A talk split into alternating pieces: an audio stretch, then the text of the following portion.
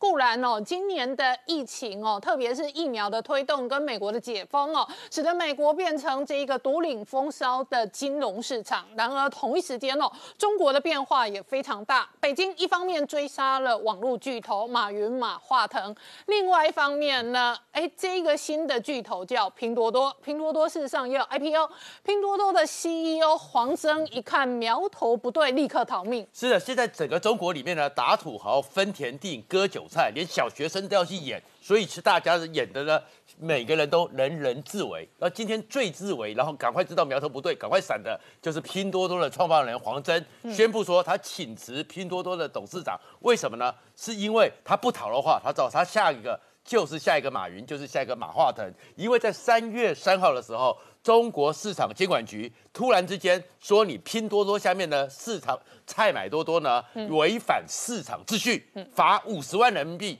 这一开罚之后，他就吓坏了。为什么会吓坏了？因为马化腾前一阵子也是用市监局说，你违反了反垄断法第二十一条，也是罚五十万人民币。所以五十万人民币就是一个要背割韭菜的一个入场券。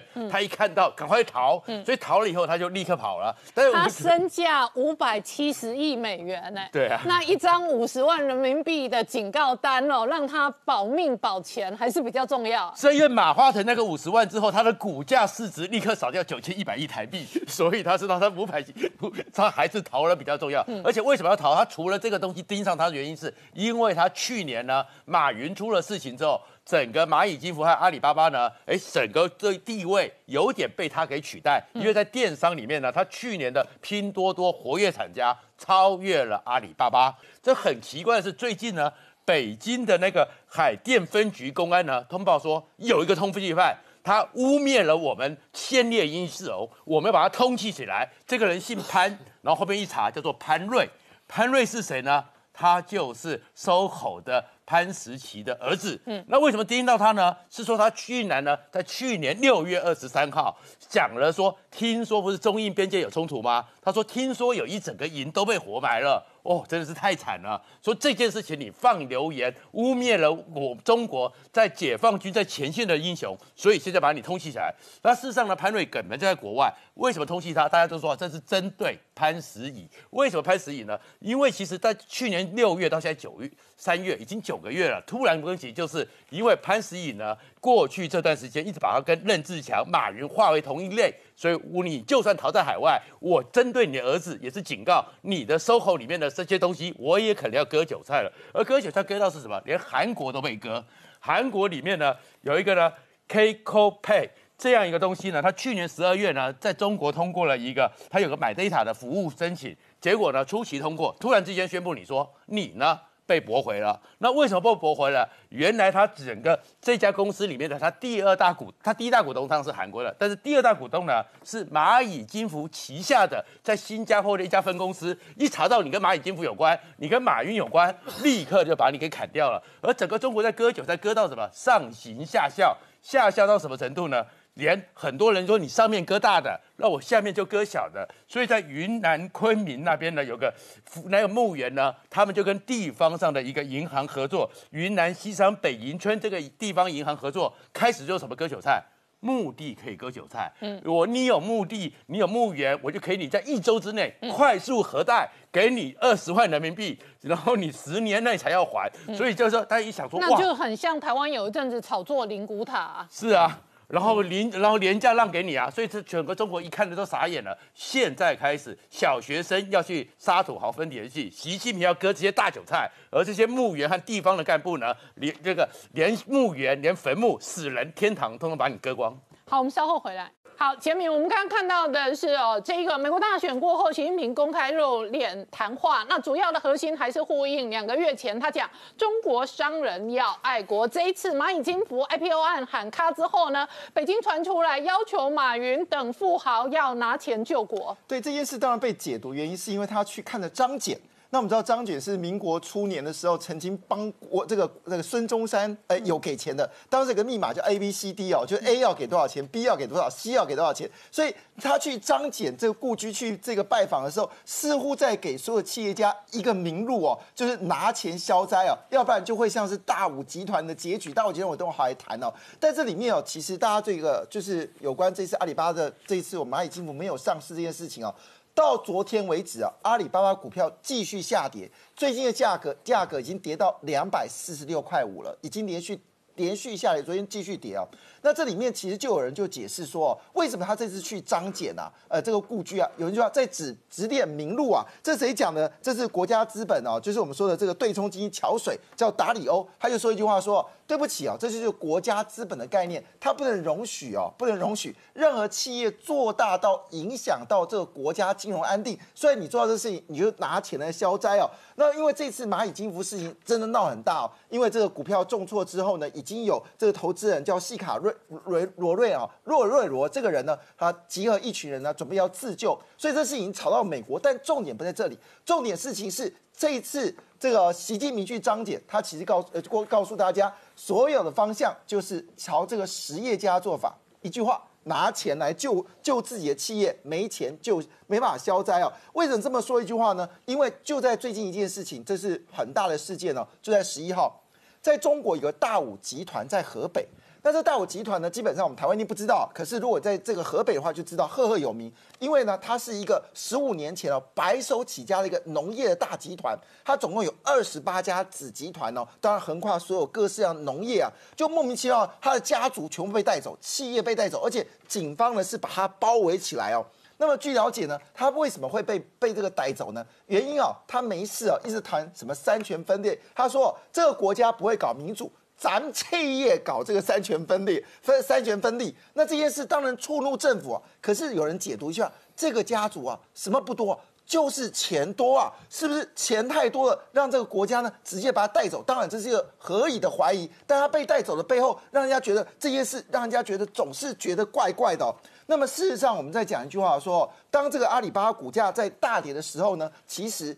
最近还有一件更重要的事情，我觉得事情是大条了。为什么呢？因为我们知道当时在谈国际民退的时候呢，就有说过，它锁定的是跟能源。科技、半导体这些产业有关的，只要你有一定的实力，很可能政府就想办法把你企业给收起来。为什么呢？因为这个事情在是已经牵扯到中国 A 股上市集团的公司哦，这个号称中国系王。那么中国系王，它的名字叫金奥科技，它老板呢叫靳宝方。好，我现在提一件事情哦，如果你放眼美国太阳能的那个，就是我们说的这种电池组装哦，每十个产品里面。恐怕里面就有三到五个产品是他卖的，他是全球最大太阳能，就我们说细晶片的这种连接厂商啊。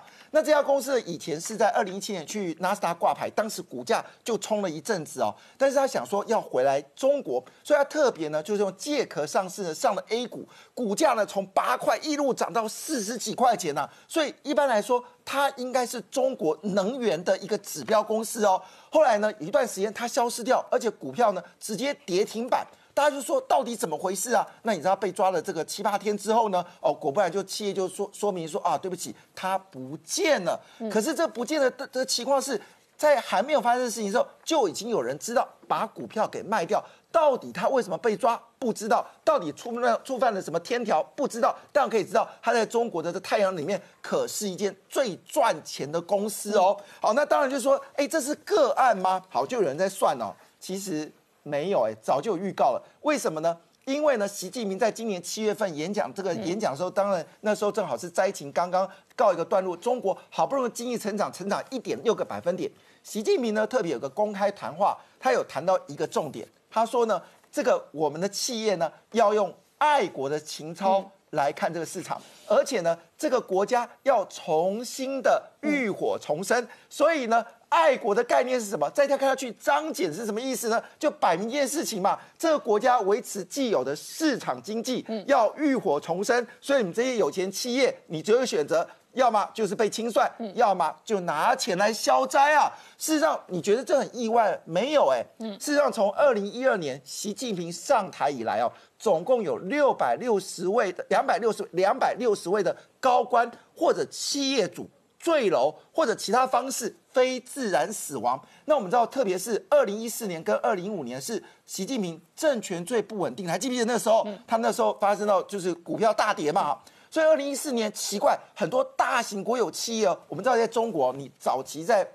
他当十二十二第十二五年计划，你只要谈到有色金属涨啊，你要讲到这个药品公司啊涨啊，新能源、新材料、医疗这个些东西嘛，结果你知道，哎，无预警就是非自然死亡的，都是跟什么新能源啊，跟这个所谓的有色金属啊，哎有关的。这一口气有六个高管。就直接不见了。好了，到二零一五年不是股票崩盘吗？当时就在抓到底是谁是江派有没有？果不其然，当时有两家非常大的证券商。如果你在中国工作，你听到国信证券，你一定会立正站好。对不起，国信证券的执行长哎就跳楼了。接着是长江证券也跳楼了，还有一个是中国最重要的钢铁公司的老板也跳楼了。哎。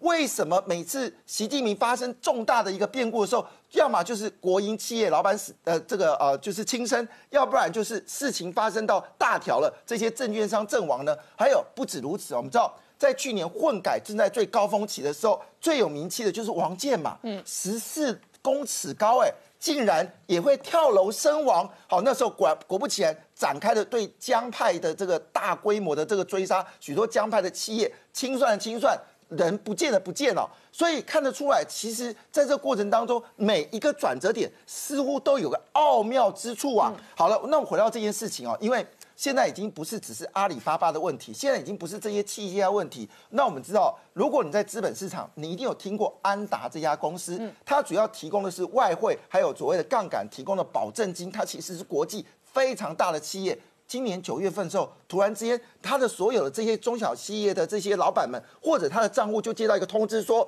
哎，你的账户呢已经被关闭了，哦，你的钱呢会自动到你的户头，我们终止营业了。所以有人就解读一句话。对不起啊，表面上我就要回到王岐山。王岐山最近谈话讲的很大气，要“一带一路”啊，要开放市场，要共享啊。可是很抱歉哦，只要你违反了中国，或者危害了中国，或者对中国的国家的资本产生影响的时候，你不是消失，就是退出市场。北京今天迎来了十年以来最强的沙尘暴，而且目前为止哦，这一个伤害的范围哦还在扩大。但是同时，北京拍板定调，将来要建设成世界科技强国。那同时呢，反垄断法会伺候双马，所以这一个伟杰，事实上呢，马云、马化腾的这一个相关的企业哦，确实有相当多的不利的新闻。没有错，尤其是这一次的这个中国大陆的这个所谓的反垄断法，其实就针对于国内的中国大陆国内的这些高科技产业龙头，包含像是阿里巴巴跟腾讯哦，都是他们首要开刀的一个目标。那么最重要的就是在阿里巴巴的这个过程当中，他们要强迫阿里巴巴去分拆他们旗下的一些相关的业务，包含像是香港的南华早报等等这些媒体。因为过去阿里巴巴虽然它在起家的时候是透过这个所谓的零售销售起家，但是呢，在经过多年之后，它其实已经累积了非常多的，包含像是印刷、广播、数位或者是一些相关社群媒体跟广。呃，广告等等的一个平台的组合哦，所以其实现在目前中国大陆比较害怕的就是他们有足够的能力串联这些媒体的平台去进行一些反动哦，这个是他们比较害怕，所以必须要强迫他去分拆这些媒体的一个状况。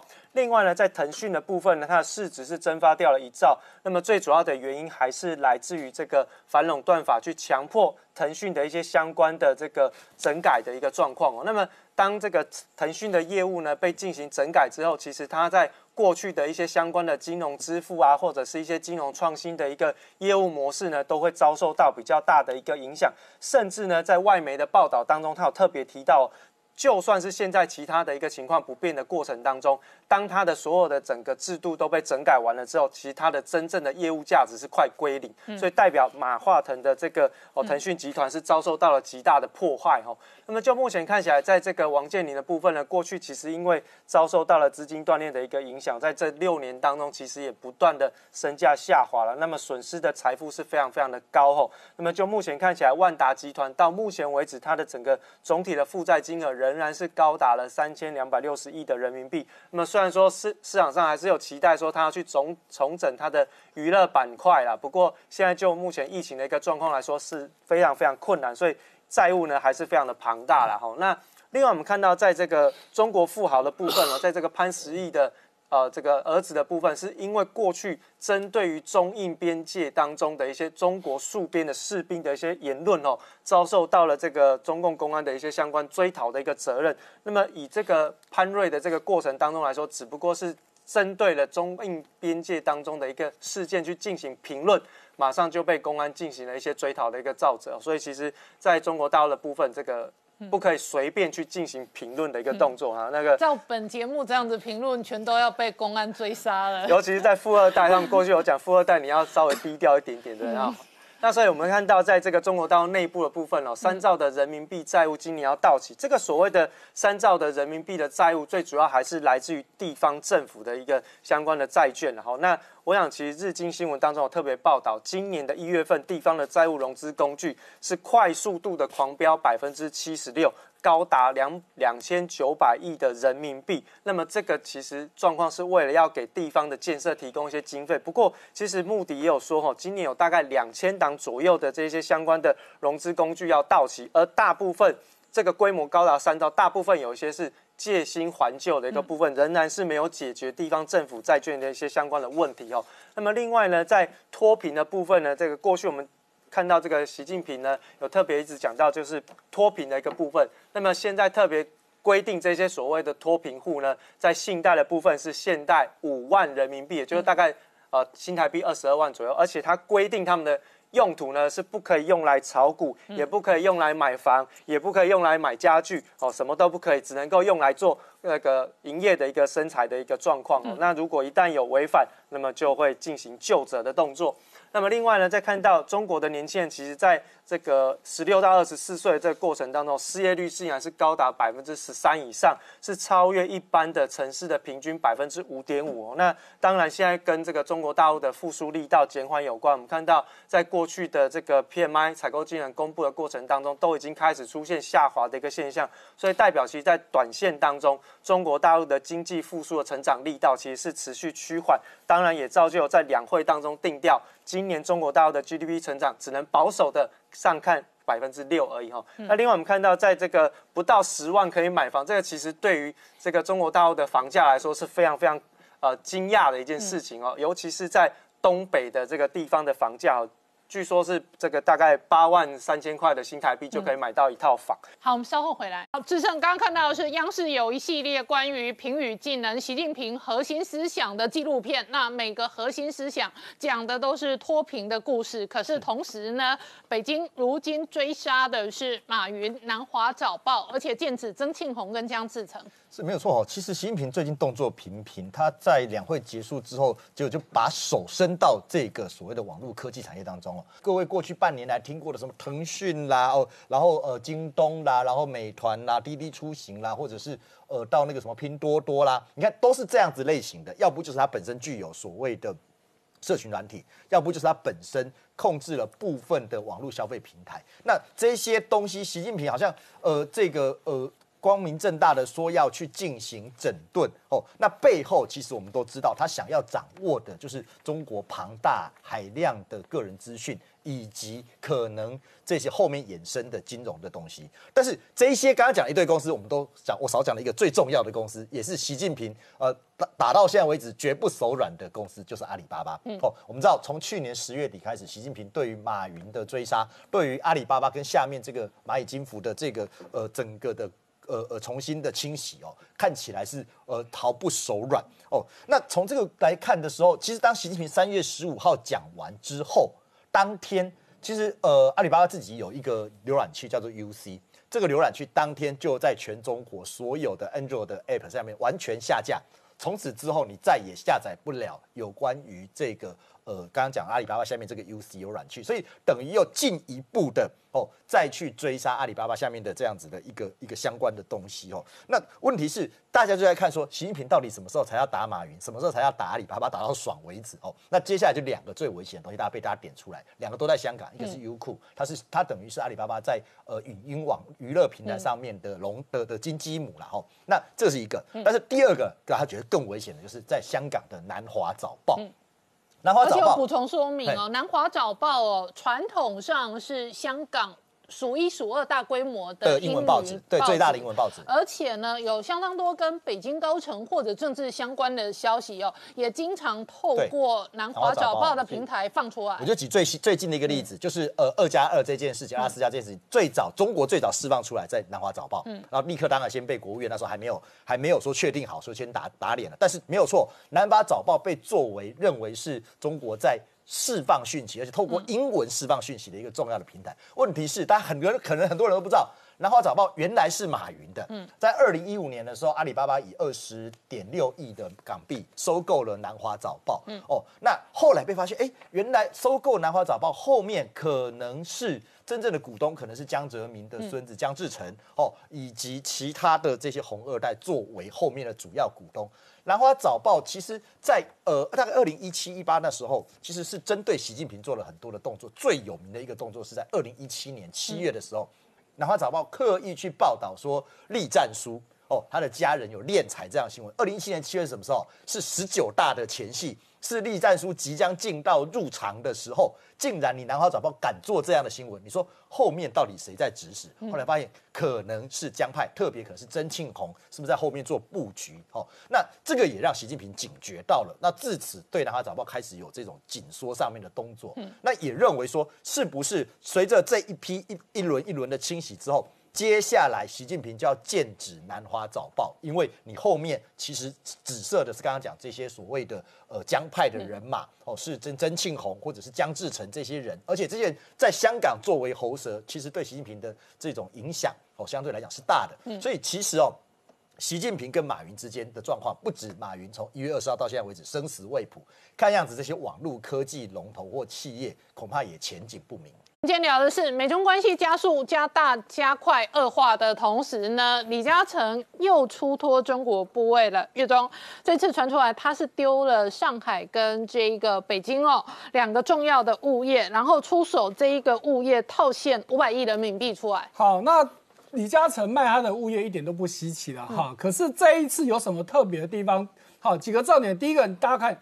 这一次一笔高达五百亿人民币，是他历来最大的一笔。嗯，哇，这是第一件事情。第二个，你看到我列出来过去他几个比较重要的这些物业的出售，扣掉那一笔香港的不不算，大家可以看到，从一三年以来一笔的金额大过一笔。嗯，这是第二个大家去注意的。那我不禁怀疑说，李嘉诚是不是在加速出清在中国的物业？嗯，好，再来五百亿人民币，哎。这个金额真的以现在来看真的很大，以前过去可能不不怎么样。那谁有能力在这个时刻？因为大家知道中国现在状况很差，尤其在地产公司，每个都奄奄一息。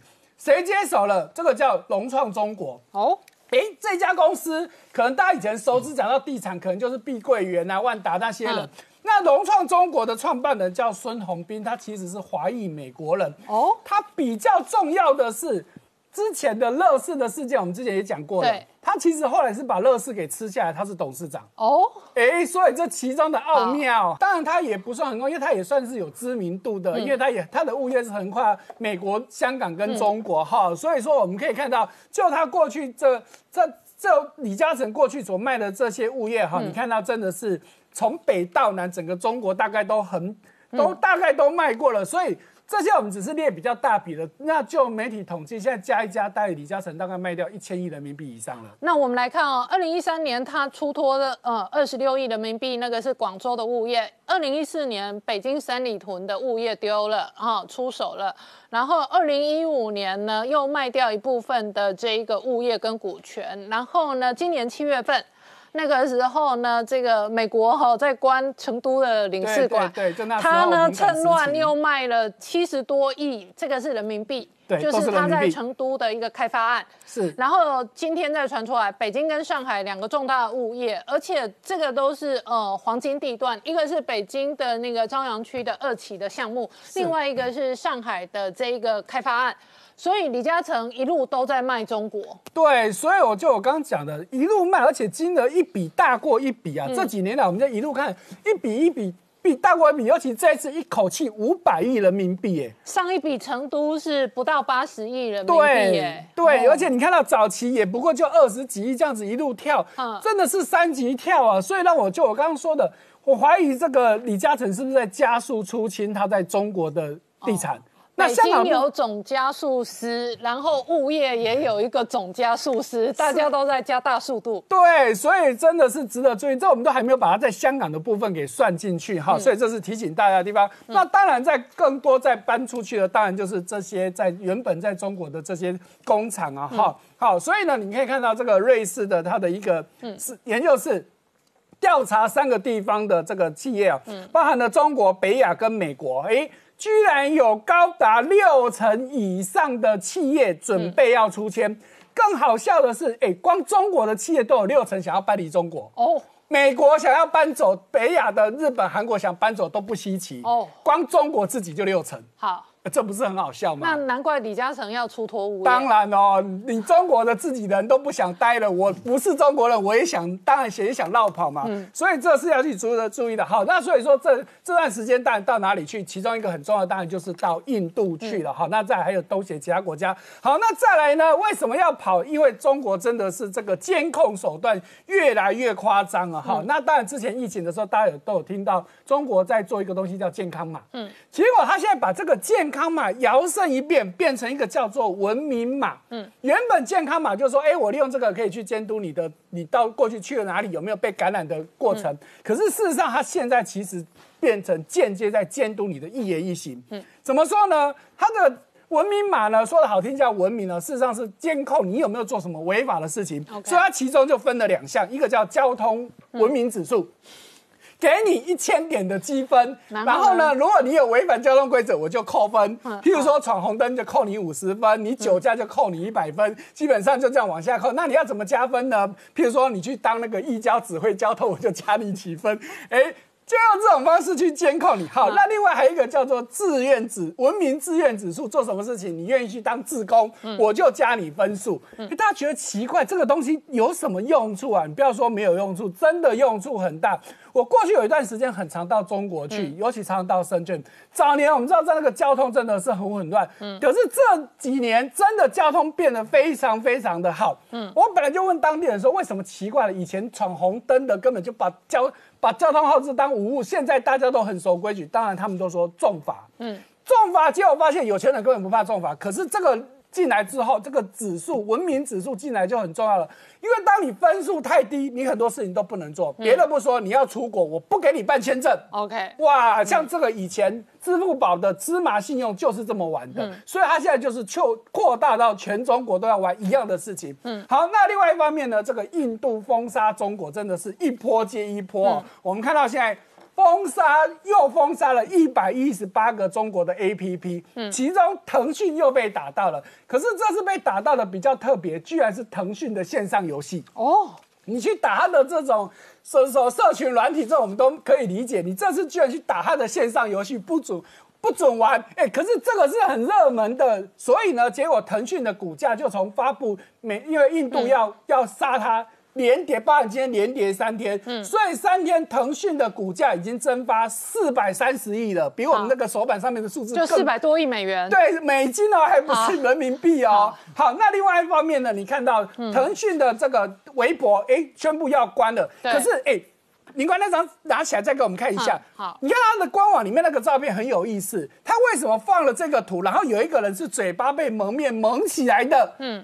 哎，腾讯做这个，你在官网说我要关了也就算，你就公告嘛。你为什么要放这么一个有让人家有含义的这个图？那到底腾讯的背后在是有什么意义，我们就不知道了。啊，问一下思聪哦，这个中国民营企业的富豪哦，他财富权倾一时的时候都是富可敌国，对但是呢，一旦被接管、被没收、被辞职，甚至被追杀、被死亡的时候，嗯，很有可能变成一场空。那接二连三这几天都是大咖。上个礼拜我们追踪过网络二马，包含了马云被辞职、马化腾被卸任，紧接着而来哦，昨天晚上跟今天最新的消息，联想集团柳传志哦，他卸任了所有联想的法人工作。对，没错。事实上，在中国大陆，你要当富豪，真的不是很好当。曾经当过中国首富的，几乎都没有太好的这个下场。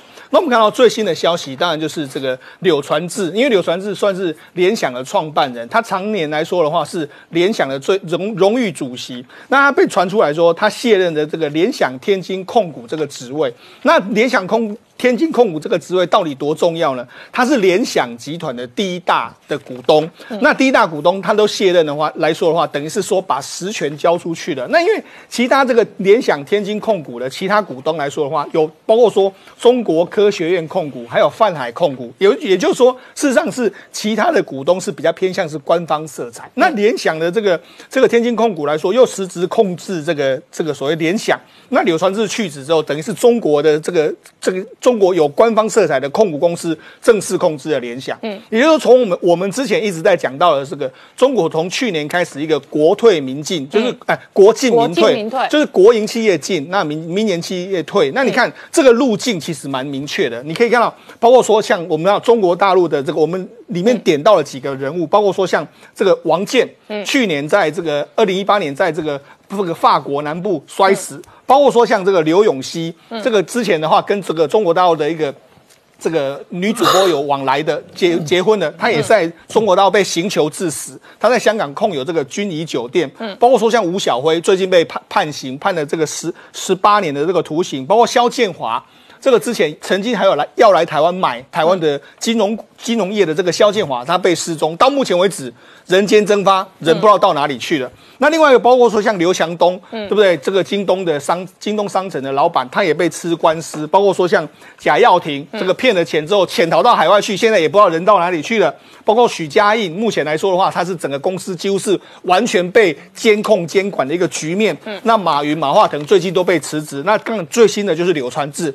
所以你可以看到，在中国大陆来说的话，你只要有钱到一个程度来说，他认定你，你可能会危害中国大共产党的统治，甚至你有很多东西关键的东西交不出来。譬如说像这个马云跟马化腾，为什么他们会被辞职？传言是说，因为他们旗下有非常多中国大陆民众的一般的消费资料，还有征信资料，中国大陆要你交出来，你不肯交出来，那好，那我就只好跟你来硬的，于是就让你被请辞。那一样嘛，那你要说控制联想要做什么？联想它有很多这些网通产品什么之类的，当然我要控制这家公司，所以你可以看到中国大陆那种所谓的国进民退，事实上这个一这个情形一直在发生之中。那我们讲讲到说，其中一个非常重要的人物，当然除了这个柳传志之外，还有一个就是吴晓辉。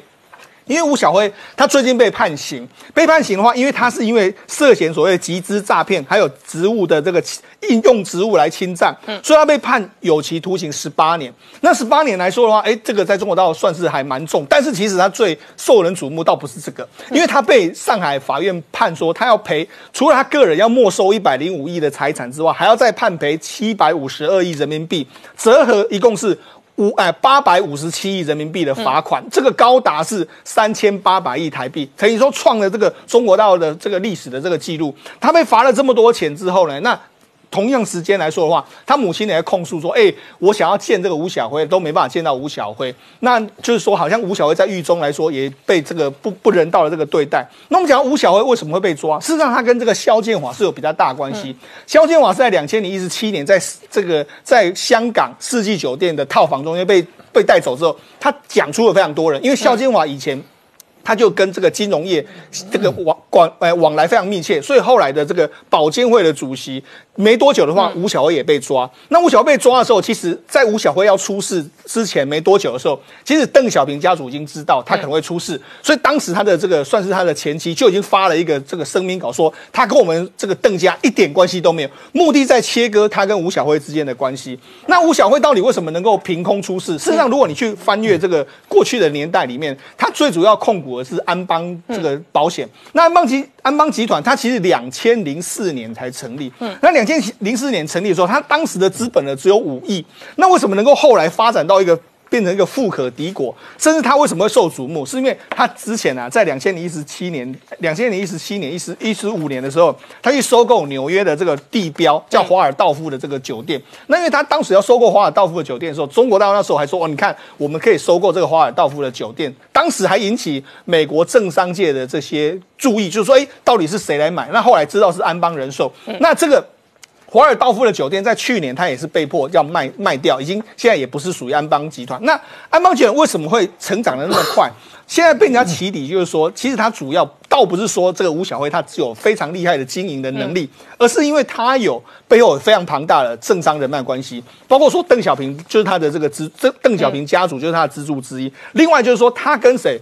他跟这个上海过去的哎，中国大陆过去的这个开国元帅陈毅的儿子这个鲁陈小鲁关系非常好。那因为陈小鲁，因为我们知道陈毅呢，他的大本营就在上海。那陈小鲁呢，前一阵之前呢，又被他实际投资了非常多金融业。他跟朱镕基家族还有陈小鲁家族是管中国的这个金融业介入最深的两个家族。那后面呢，你可以看到，其实包括朱镕基家族的儿子朱云览，还有这个陈小鲁，其实都是安邦集团里面的重要人士。嗯，也就是说，他靠的这些政商人脉关系，在过去不断的在中国大陆扩展他的这个政商人脉关系。但是无奈是怎样？第一个，陈小鲁在去年也莫名哎，在今年也莫名其妙就过世了。嗯，那我们知道整个整个安邦集团就从此就人间就人间蒸发的就不见了。嗯，因为你是靠政商人脉关系起来的，你大到一个程度的时候，我必须要对付你的时候，我可以用任何手段把你的财产没收，变成国有，这就是中国大陆所有企业家的下场。好，老王，我们看到北京一方面哦，加强宣导宣传习思想。另外一方面，加强大数据集权治国。可是呢，在阿里身上哦，这个蚂蚁金服 IPO 喊卡之后，阿里股价重挫。可是呢，双十一的销售营业额创新高。对，马云示范了一个最佳典范，就是你在皇帝面前讲错话的下场了哈。因为他最近这个昨天阿里巴巴的 ADR 创下这个挂牌以来最大跌幅啊。那当然原因是因为中共出台了一个政策啊，就是说对这个所谓的网络啊，这个所谓网络巨擘啊来进行了。这个垄断的调查，就是说限制他们垄断的权利啦。那当然，剑靶指的就指的是阿里巴巴跟所谓腾讯嘛，哈。那阿里巴巴还有一件事情，就是它的蚂蚁金服啊，这个居然蚂蚁集团居然被这个停止哦，暂停这个挂牌。目前看起来是 I P 重新要在 I P O 的这个日期都还没出来啊，遥遥无期啊。那这是为什么？这个当然就跟马云我们在节目上早就讲过，他有讲了一段话说。这个中国不会有系统性的风险，因为根本没有系统哦。所以老大现在让你知道什么叫系统，我来定义的这个系统啊。那我们看到彭博，啊老大现在很有系统，现在超有系统啊！现在谁敢来讲没系统，对不对？哦，连这而且一步一步来。你说这个大数据，我们管不了你这个科技公司，叫这个观点讲，我们在管理大数据嘛。我现在就定了一个法条来管理大数据。那你知道什么叫系统？那用这个彭博的分析之后，彭博就发了报道，就说如果蚂蚁金服啊，因为接接受这些遭受了这些问题之后。重新再挂牌之后啊，它可能市值会往下掉啊，可能甚至是腰斩了哈。另外，这个大额资本的这个证券，这个在港的这个分析师也提醒大家说，这个蚂蚁金服的这个估值哦，有可能过高了哈。反正就大家就告诉大家，现在蚂蚁蚂蚁集团因为之前的这个风波啊，现在的风波，可以未来啊，可能没有这么看好，大家特别注意它市值高过问题。那的新兴市场的教父啊，在一场这个 CNBC 的虚拟会议上面啊，他就说了。呃，这一场哦，蚂蚁集团暂停 IPO 的事情哦，不会是个案。他说啊，它会是个时代的标志啊。就说这个事情实在是吓死人了，因为眼看就要 IPO 上去了，那募资金额创下多多高的金额哈，有史以来比阿美石油还更大，但是被喊卡，说卡就卡。好，那他认为哦。未来啊，中国会坚，因为中国他这个莫比尔斯啊，这个新兴市场教父，他是说，因为中国意识到自己哈，如果这个他所谓的金流的金流的情况被这种巨擘啊，被这种这个大巨兽啊是民营的大巨兽可管控啊，那对中国未来是所谓加强控制是一个很不利的情况，所以他必须要收回这所谓的主控权哈，他要让他知道这个主控权还在中国上，那他认为未来对所谓的金融巨擘或科技公司的监管。不会只是现在不，现在不是终点，绝对还未来会有很多的例子哈。那我们看一下为什么中共担心这件事情哦。如果我们把这个蚂蚁集团底下的服务啊，你可以发现，不管是它所谓的支付宝啊，就是十亿用户咯，另外它还牵涉到所谓保险、所谓的借贷，甚至是所谓的这个保险的项目，还这个用户还非常多啊。你想，它根本就是一个。包装在科技公司下面一个大的金融股了哈。那中共对钱是最敏感的哦，你这样子的话，它一定要受到一个妥善的监管。我们再往下看哦，这个光姐有提到，我们这个双十一哦，事实上阿里巴巴股价应该要大涨特涨，因为它创下了一个历这个历史新高的这个创这这这个，反正大家在家里，尤其今年有宅经济哦，大家就是动不动就血拼嘛哈。对那你可以看到蚂蚁蚂蚁集团下面的这个因为相关金融，包括支付宝贡献的营收哦，也在 IPO 之前哦。今年才上半年而已，就来就超过去年上去年一整年的营收啊，所以整体来看，你看它营收是在高度成长。但是如果我们把蚂蚁集团哦放到中国 A 股的其他上市的这些营收来比哦，哎，你可以发现它的比它的占比才第十八位，前面有十八个营收都赢过蚂蚁集团的哦。哦那人家说，那它凭什么哈？如果嗯因为它很多业务都是金融业嘛，那它凭什么估值可以这么高？可以嗯 IPO 的金额这个创下这个比阿美石油还高？因为下一张哦，你可以你可以发现哦。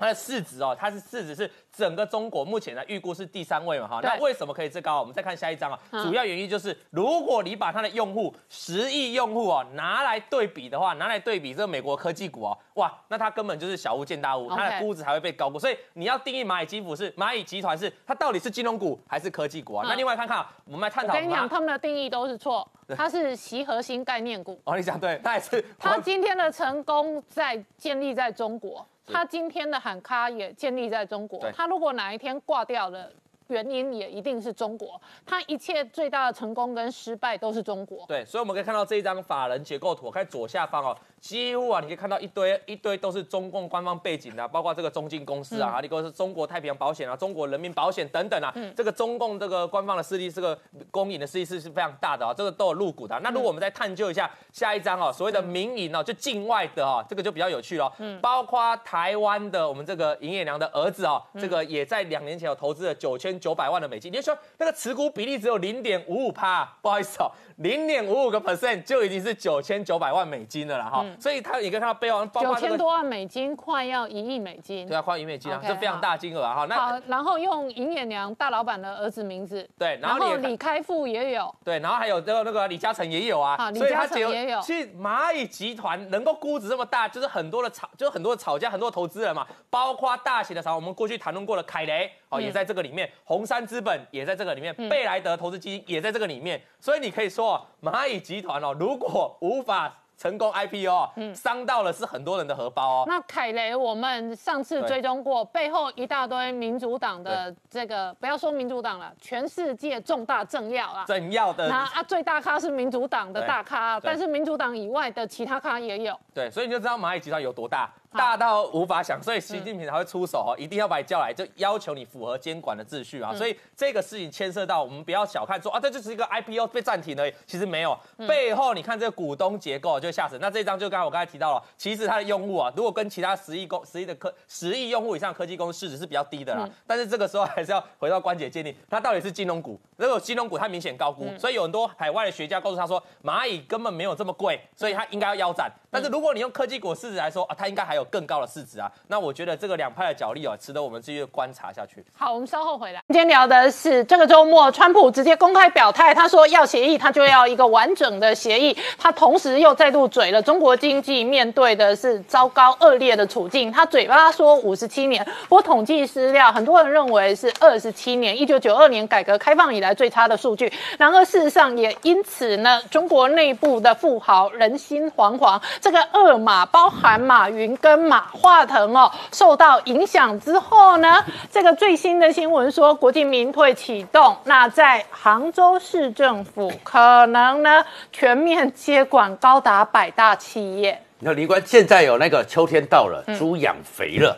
是该动手了，嗯所以呢，这个就是来自于中共杭州市委会办公厅，所以这是正式的公文哦。这个公告出来，就是为了要加强呢这个新形态的政商关机，嗯，政府要做好企业的保姆，所以在杭州这边呢，他们开始呢要首批试点进驻一百家。重点企业，嗯，然后为期是一年，而这里面跟我们讲了，在这个过程中呢，政府会全力的辅导，他要跟政府好好的回报，嗯，然后呢，每个公司派一家由政府来派进去，然后进到哪些公司呢？这一百家重点企业里面还有讲的呢，是呢税收比较好的这个公司，就是肥羊肥猪，然后呢派进一年之后，那包含哪些？阿里巴巴。然后吉利汽车，嗯，以及中国最大的饮料制造商娃哈哈，然后大家想说每个公司就派一名。就这样子又怎么样呢？然后去做一个服务吧，加强一个沟通很好嘛。但是在山西这边又有另外一个讨论，嗯他们拍了一名是拍了什么？他们微博上讨论派一个人有什么关系呢？公司这么大，几千人、几万人，他们一派进去的叫做我的一个小公司底下，从下个月开始要进驻会计，嗯，进驻一个会计，负责所有的账的监管，所有的钱的支出。所以那就是把你的脖子整个都掐住了。所以中国现在呢，习近平上来之后，国进民退，要先是要求呢民营和外资要成立基层党组织，但是慢慢的这样子都不够了。现在开始要做全面的斗争，斗争再斗争。当初毛泽东在打韩战的时候，我需要对外斗争的时候，就跟现在跟川普一样要斗争，三反五反，把那个企业通通给掐住。现在肥羊告诉你说，肥猪富豪我要来杀猪拔毛了。